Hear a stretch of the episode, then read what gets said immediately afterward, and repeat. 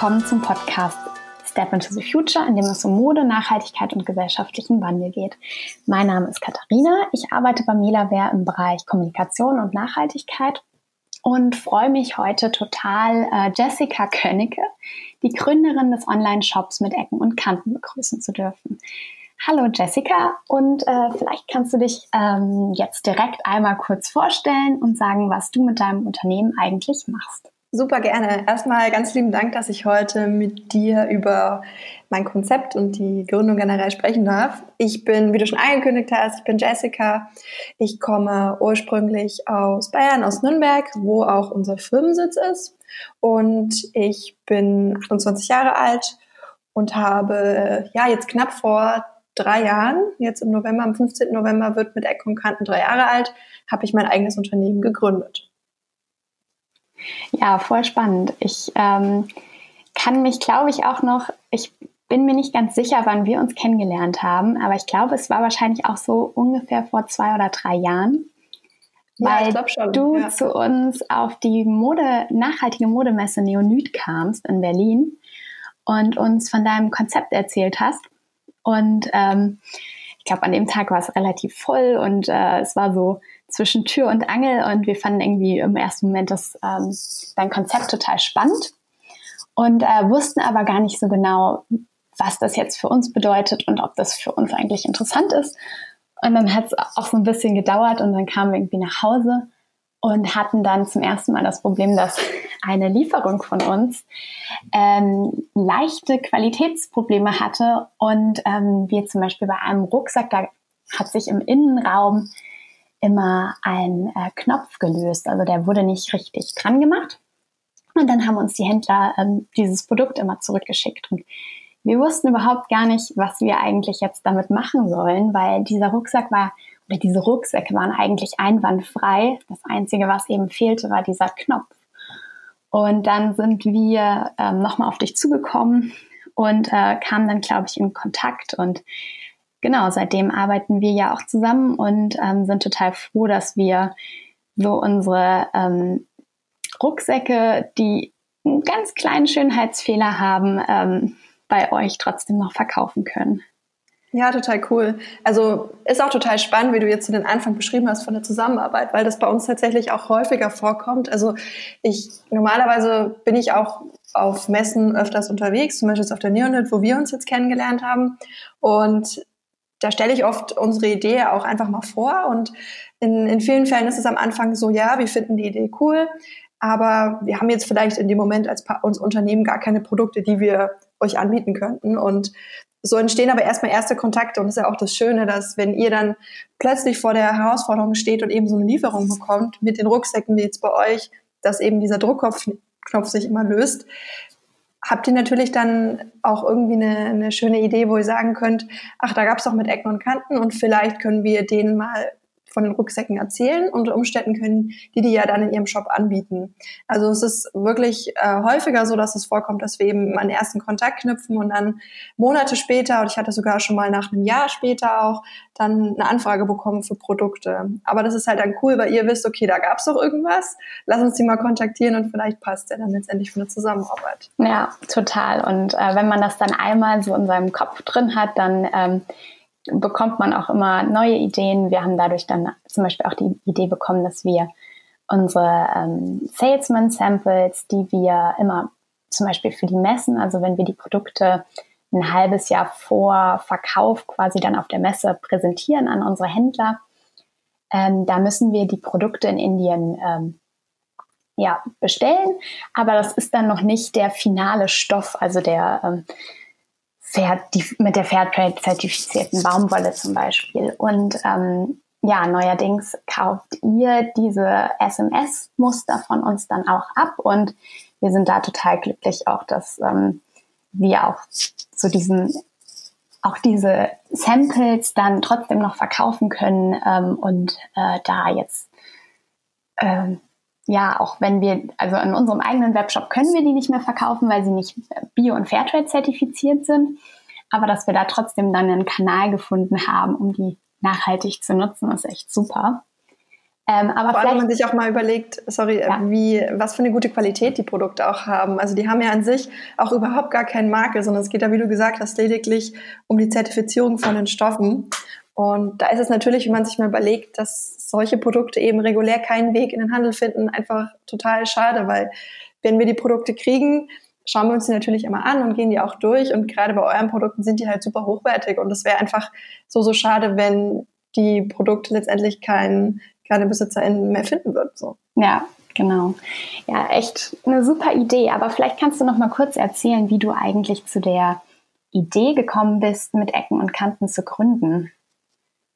Also die Idee kam tatsächlich so stückchenweise. Also ich habe meinen Master 2016 in Schweden gemacht im internationalen Marketing und habe dort ein Jahr lang gelebt und bin dann im Sommer 2017 wieder zurück nach Deutschland gekommen nach meinem Masterstudium und war dann so ein bisschen ziellos, was ich denn beruflich machen möchte. Also ich hatte schon die Vorstellung, dass ich nicht in einem großen Konzern arbeiten möchte und irgendwie mein Wissen, das ich mir so angeeignet habe, für was Sinnvolles einsetzen wollte. Und dann hat sich durch Zufall ergeben, dass eine Freundin von mir in Berlin ein WG-Zimmer frei hatte bei ihr in der Wohnung. Und dann habe ich meine Sachen gepackt und bin einfach mal nach Berlin gefahren, weil ich die Stadt sowieso sehr gern mag. Und dort hat auch ganz viel passiert im Bereich nachhaltige Startups und Firmengründung. Also ich habe in meiner Zeit in Schweden als kleiner Hintergrund auch für ehrenamtlich für zwei Fashion Startups auch gearbeitet, also vor allem den Blog betreut und auch meine Masterarbeit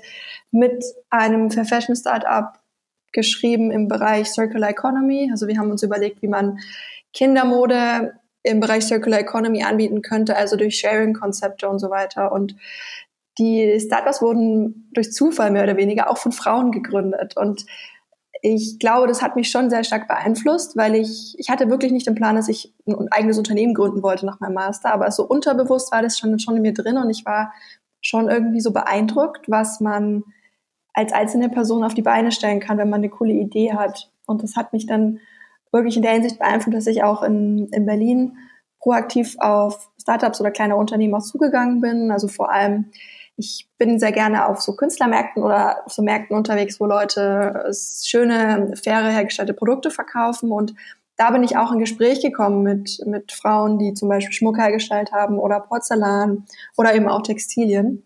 Und habe da festgestellt, dass es bei den Ständen immer wieder Produkte gab, die aussortiert worden sind, also Schmuck mit kleinen Kratzern oder Porzellan mit einem schiefen Henkel oder kleinen Bläschen drin und durch die, diese Beobachtungen mehr oder weniger angefangen, da ein bisschen mehr darauf zu achten und zu recherchieren. Und ich war dann bei, auch bei einer Modeschneiderin, bei der Natascha von Hirschhausen. Das war eine meiner ersten Kooperationspartnerinnen äh, vom Shop, auch in Berlin im Atelier. Und die hatte auch eine ganze Kleiderstange voll mit Prototypen, also so ein bisschen ja. wie bei euch, dass die letztendlich auch mal ein bisschen rumprobiert hat, Stoffe ausprobiert hat, neue Schnitte probiert hat und dann auch zu mir gemeint hat, eigentlich ist es super schade, weil sie die Stücke natürlich nicht in die reguläre Kollektion mit aufnimmt. Und Natascha war von Anfang an super offen fürs Konzept und hat gesagt, du nimmst jetzt einfach auch mal ein paar Sachen mit, ich gebe dir die mit und du verkaufst sie auf Kommissionsbasis. Das bedeutet, dass ich die Produkte nicht sofort einkaufen musste, sondern ich habe quasi einen prozentualen Anteil bekommen vom Verkaufspreis. Und ja.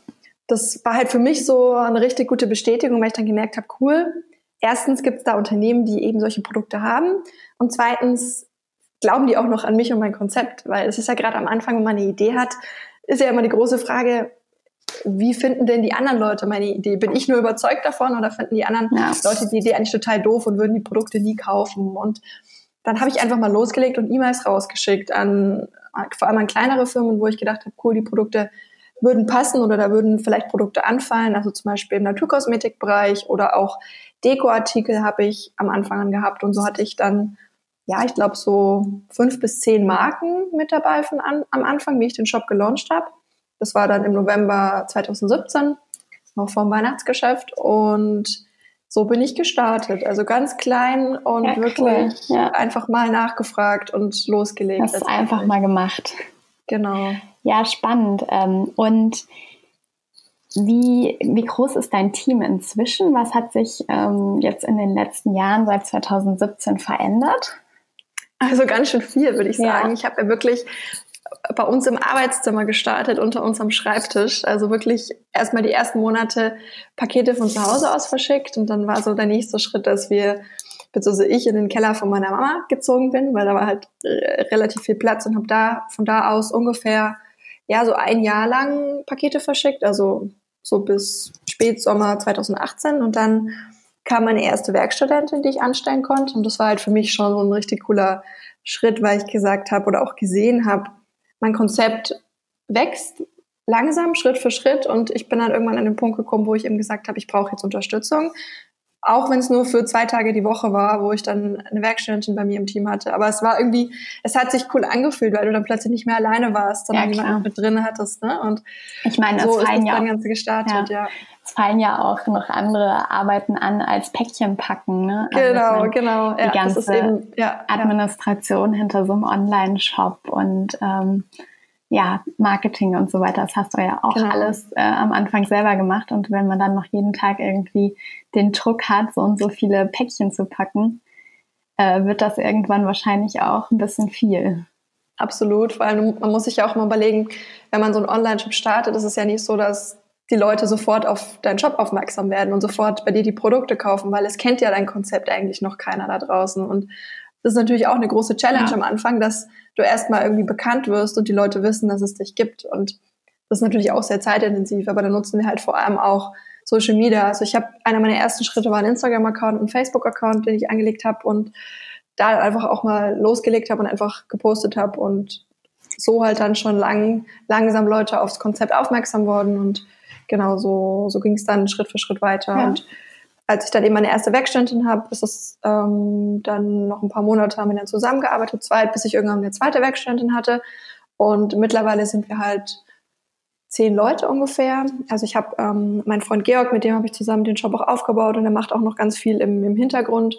Ja, cool. Kennt und der sich dann äh, mit der IT so ein bisschen aus, oder? Genau, also der ist zwar, kommt nicht aus dem IT-Bereich, aber er hat sich ganz viel selber beigebracht. Also unsere Strategie war von ja. Anfang Learning by Doing, haben den, den Shop auch komplett selbst aufgesetzt und Georg betreut den Shop auch noch komplett selbstständig. Also wir haben keine Agentur oder so, die das für uns macht und das ist natürlich auch, auch ganz cool. Und ich bin halt sowieso ein großer Fan davon, dass man sich seine Skills oder Fähigkeiten, die man so braucht, auch aneignen kann. Also ich habe zwar Marketing studiert, aber die, die Fähigkeiten und die ganzen ähm, Sachen, die man so im Alltag braucht, ja. die lernt man letztendlich nur, wenn man es wirklich macht. Kennst du wahrscheinlich auch, oder? Also ja. vieles äh, Total, passiert im einfach Studium, so, so ähm, im Alltag und genau.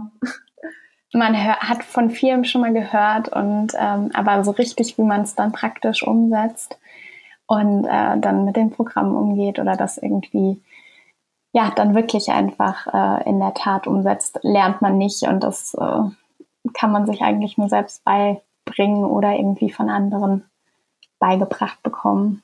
Genau, aber da sind wir ja eigentlich in einer ganz komfortablen Position, dass es so coole Tools wie YouTube zum Beispiel gibt, wo ganz viele Leute einfach ihr Wissen teilen oder auch andere Plattformen, wo man sich speziell zu bestimmten Themen einlesen kann. Also ich bin mir sicher, dass es auch andere Plattformen gibt, wo auch erklärt wie man zum Beispiel einen Online-Shop aufsetzt, weil ich das auch ab und zu gefragt werde, so wie, wie hast du das eigentlich gemacht und wie, wie funktioniert das, wo kann ich mir da irgendwie Wissen holen und da gibt's ja mittlerweile auch coole Plattformen, wo einfach so Art ja, E-Learning-Workshops angeboten werden. Ja, ja total.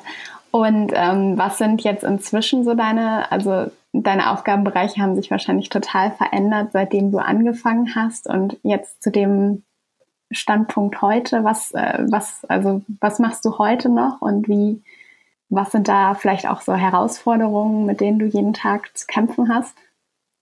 Also meine Aufgaben haben sich tatsächlich geändert. Dadurch, dass wir jetzt einfach ein viel größeres Team sind, bin ich halt einfach oder sehe mich auch so ein bisschen als, ja, ich bin immer, ich vergleiche mich mit so einem Jongleur, dass ich verschiedene Bälle habe, die man einfach ein bisschen jonglieren muss. Und äh, letztendlich ist meine Aufgabe natürlich auch, dass ich das Team zusammenhalten kann und dass wir als Team gut zusammenarbeiten. Also bedeutet natürlich, kümmere ich mich noch viel auch um Marketing-Themen, aber ich sehe mich da eher so als, wie gesagt, dass ich einen Überblick habe über alle Themen. Bei uns ist es so, dass wir auch, hast du vielleicht auch bei Instagram gesehen, immer so Themenwochen ja. planen zu bestimmten Themen und da wir uns natürlich auch immer zusammensetzen und überlegen, welches Thema könnte interessant sein, was wollen wir ansprechen und da einfach mit, mit meinem kleinen äh, Marketing-Team, dass wir das dann so gut planen. Und klar, wenn man mehr Leute ist, entstehen natürlich auch unter Umständen mal kleine Konflikte oder man muss ja. über bestimmte Themen reden und das ist natürlich auch zeitintensiv und darf man natürlich auch nicht unterschätzen, was es so ja. mental für, für Herausforderungen Und je größer bringt, das ne? Team äh, wird, desto mehr wird das dann auch. Und genau, genau. Ja, ja aber es ist eigentlich super spannend und ich finde das Thema Teamentwicklung und so ein bisschen New Work, wie können wir als nachhaltiges Unternehmen auch ein nachhaltiges Team und ein, eine Struktur aufbauen, in der alle Lust haben, mitzuarbeiten, mhm. mitzuwirken und sich einzubringen, ja. aufzubauen. Also es ist ja nicht so, dass ein Unternehmen einfach, dass Mitarbeiter da sind und dass da das Team läuft, sondern es ist ja ganz viel, viel Dynamik mit dabei und dass man auch über, wie gesagt, bestimmte Themen spricht. Für was stehen wir eigentlich und was wollen wir eigentlich erreichen und lauter so, so kleine Meilensteine irgendwie hat, die man natürlich irgendwie auch zusammenbauen muss und letztendlich aus diesen kleinen Steinchen entsteht dann, entsteht dann das Team und es entwickelt sich ja auch zusammen. Also ja, es ist ja irgendwie eine Illusion, dass man ja. einfach Leute einstellt und dann, dann läuft's so. Ne? Ja. Ne? Sondern man muss ja wirklich auch wirklich Zeit investieren in, in bestimmte Themen und ganz viel miteinander reden. Kommunikation ist einfach super wichtig. Dass, dass solche Themen, die gehen natürlich im Alltag gerne auch mal unter. Also es sind natürlich oft keine sichtbaren Themen, sondern die kommen dann irgendwie zum Vorschein, wenn es um bestimmte andere Sachen geht und dann kristallisiert sich raus, ach, da haben wir jetzt eigentlich überhaupt noch nicht drüber geredet und dann sind vielleicht auch irgendwie Missverständnisse da und da muss man natürlich immer schauen, dass man da auch sich Zeit nimmt und muss sich mir auch bewusst nehmen, um solche Sachen dann zu lösen und sowas anzusprechen. Ja. Und ähm, holst du dir manchmal da auch in dem Bereich New Work ähm, Inspiration von anderen oder gibt es da Leute, wo du sagst, ja, das sind meine Vorbilder, wo, wo ich mich so ein bisschen dran orientiere? Also es sind natürlich auch andere, andere nachhaltige Startups in, in dem Bereich, die mich natürlich auch inspirieren. Also ja. ich finde zum Beispiel Soul Bottlers aus Berlin Unternehmen, die gerade so ähm, im Bereich gewaltfreie Kommunikation ganz viel für ihre MitarbeiterInnen machen, Total, ja, was mich inspiriert. Ja. ja, ja. Und natürlich lese ich auch Bücher oder Zeitschriften zu dem Thema. Also da gibt's ja mittlerweile auch immer mal wieder ganz tolle Literatur, die man sich da zur Hilfe nehmen kann. Und sich da einfach einlesen kann. Und klar, wenn man auf Instagram unterwegs ist, ich folge privat natürlich auch äh, Gründerinnen und da kriegt man natürlich auch mal ein bisschen was mit, vielleicht wie die ihre, ihre Teams auch aufbauen, wie die, die die Mitarbeiterführung machen. Und da hole ich mir schon auch immer ein bisschen Inspiration, was ja auch super, super wertvoll ja, sein kann. Klar, total. Ähm, ja, du hattest es ja eben auch schon mal kurz gesagt, dass du ähm, bevor du überhaupt ähm, mit Ecken und Kanten gegründet hast, ähm, die auch so ein bisschen Inspiration von anderen ähm, Female-Unternehmerinnen geholt hast und ähm, da auch im Fair Fashion-Bereich so ein bisschen geguckt hast, bist du dadurch dann auch so zum Thema Nachhaltigkeit und ähm, ja, Nachhaltigkeit gekommen oder wie, wie, wie sah da dein Weg aus? Also ich habe mich eigentlich schon bevor ich nach Schweden gezogen bin, für das Thema Nachhaltigkeit interessiert und auch schon vor allem für das Thema Fair Fashion. Also ich habe, bevor ich nach Schweden bin, den Film The True Cost gesehen, ja. den du ja auch wahrscheinlich kennst. Und ja. da hat es bei mir so angefangen mit dem ganzen Thema, okay, wie viel Kleidung brauche ich eigentlich, was möchte ich kaufen und wo kaufe ich meine Kleidung. Und das habe ich dann so mit nach, nach Schweden genommen und Schweden ist in dem ganzen Thema Nachhaltigkeit ja auch schon so ein Vorreiter und macht auch ganz viel Total, in den verschiedensten ja. Bereichen. Und da war ich dann schon irgendwie auch motiviert und inspiriert, da auch ein bisschen mehr tiefer reinzugehen. Und ich hatte zu der Zeit ja auch einen eigenen Blog, wo ich mal gestartet hatte und einfach mal auch Artikel verfasst und so, den es jetzt nicht mehr gibt, weil ich dann gesagt habe, okay, ich äh, konzentriere mich auf mit Ecken und Kanten. Aber das waren so meine ersten Steps, die ich da in dem Bereich gemacht habe. Und klar, als ich dann äh, die, den Kontakt hatte zu den ähm, zwei Startups, wo ich dann mitgearbeitet habe, war ich natürlich noch viel tiefer in dem Thema drin und habe einfach gemerkt, dass es super viel Spaß macht und man auch, wie gesagt, durch seine eigenen Ideen, die man hat und umsetzt, auch viel verändern kann, auch wenn es eben nur kleine Schritte sind. Und da, das hat mich schon irgendwie motiviert und inspiriert. Ja. Ja, und habt ihr inzwischen auch selber so eure eigenen Nachhaltigkeitskriterien, wo ihr sagt, ähm, die und die Produkte ähm, passen in unseren Shop und vielleicht auch mm, in, manchmal vielleicht sogar auch sagt, ähm, das Produkt passt nicht, weil das unseren Nachhaltigkeitskriterien nicht entspricht? Auf jeden Fall. Also ich lehne auch Kooperationen ab, weil ich ganz bewusst wollte, dass wir nur mit Firmen kooperieren, die Nachhaltigkeit in ihrer Firmenphilosophie auch schon verankert haben. Also wenn ich Anfragen bekomme, wo ich das Gefühl habe, da geht es eigentlich nur um Greenwashing und die wollen mit uns eigentlich nur kooperieren, um ein bisschen die Image aufzupolieren, dann äh, lehne ich dann mhm. solche Kooperationen auch ab. Auch klar, wenn ja. ich mir denke, okay, was passiert dann mit den Produkten? Das ist bei mir immer so ein bisschen so ein Zwiespalt, ja, weil ich natürlich weiß, stimmt. okay, ja.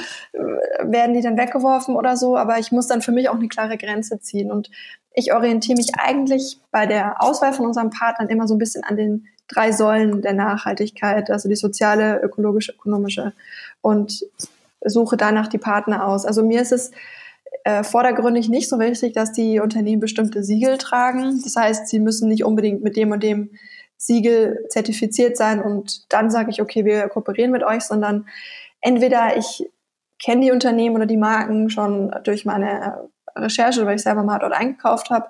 Oder ich schaue eben dann gezielt auf die Webseite und schaue einfach mal, wie transparent sind die in ihrer Kommunikation in Bezug auf Produktionsstätten, in Bezug auf Materialien und die ganze Philosophie überhaupt, die hinter dem Unternehmen steht. Und dann ist es meistens so, dass man entweder klar per E-Mail nochmal nachfragt oder auch eventuell telefoniert und sich so einfach nochmal kennenlernen kann. Und wenn ich dann merke, ja cool, das passt, dann machen wir eben so wie jetzt bei euch dann auch mit den Rucksäcken, starten wir einfach mal eine Kooperation und schauen, wie die Produkte so angenommen werden. Aber ja. Mir ist es halt gezielt schon auch sehr, sehr wichtig, dass die Nachhaltigkeit bei den Unternehmen schon im Vordergrund steht. Ja, cool. Ja, das finde ich auch echt einen wichtigen Punkt, dass man äh, auch nicht alles verkauft, ähm, auch wenn es vielleicht jetzt im Sinne der Nachhaltigkeit gut wäre, manchen Produkte, manchen Produkten in eurem Shop eine zweite Chance zu geben. Aber ähm, wenn man als nachhaltiger Online-Store sollte man da auch seine eigenen Kriterien bewahren und äh, sich da selbst so ein bisschen treu bleiben. Das finde ich echt cool, dass ihr das so macht. Und ähm, ja, verfolgt auch immer sehr gerne eure Instagram Stories ähm, ja, zu verschiedenen ja. Themen. Ähm, ja, da habe ich auch in eurem Blog ähm, einen Artikel gelesen oder gesehen. Und ähm, da war so die Überschrift, passen Nachhaltigkeit und Online-Versand überhaupt zusammen? Und da dachte ich mir, ähm, das ist eigentlich eine ganz interessante Frage, die ich dir einfach nochmal stellen will. Mhm. Ja. Passen die zusammen? Das ist, ja. das ist tatsächlich eine gute Frage. Und werden wir auch ab und zu immer noch gefragt, also beziehungsweise kommt die Frage auf, warum habt ihr nur einen Online-Shop und keinen Laden? Und ähm, bei uns ist es ja tatsächlich so, dass wir mittlerweile ganz, ganz viele verschiedene Partnerunternehmen mit, mit am Start haben. Und ich habe eben von Anfang an gesagt, ich möchte einen, einen Shop aufbauen, wo wir ein breites Produktsortiment haben und viele Marken anbieten können. Und der Onlinehandel ist einfach für, gerade wenn man noch als kleines Unternehmen irgendwie bekannt werden will und starten will, einfach auch die einfachste Wahl, würde ich mal sagen, weil man eben durch sein Konzept auch Menschen letztendlich verschickt mir nach ganz Europa, also in ganz Europa erreichen kann. Und es ist ja oft so, dass die viele Leute einfach auch nicht in den großen Städten wohnen, sondern irgendwie außerhalb und dann sagen, hey, ich würde bei euch auch gerne Produkte einkaufen. Das würde durch einen Offline oder durch nur, nur einen Laden in einer Stadt natürlich gar nicht möglich sein. Und außerdem ist es bei uns auch so, dass wir bewusst unseren Online-Shop bzw. den Versand so nachhaltig wie möglich gestalten. Also es bedeutet bei uns, dass wir zum Beispiel komplett ohne Plastik verschicken und wenn wir Füllmaterial verwenden, dann nur recyceltes Papier. Und dann ist es so, dass wir auch alle Kartons, die wir so bekommen, also auch von durch Lieferungen mit Partnerunternehmen zum Beispiel oder auch Kartons, die wir durch Retouren zurückbekommen, so gut es geht auch wieder zum Verschicken verwenden. Und wenn ein Karton nicht mehr verwendbar ist, dann wird der bei uns geschreddert und dann wird quasi neues Versandmaterial draus gemacht.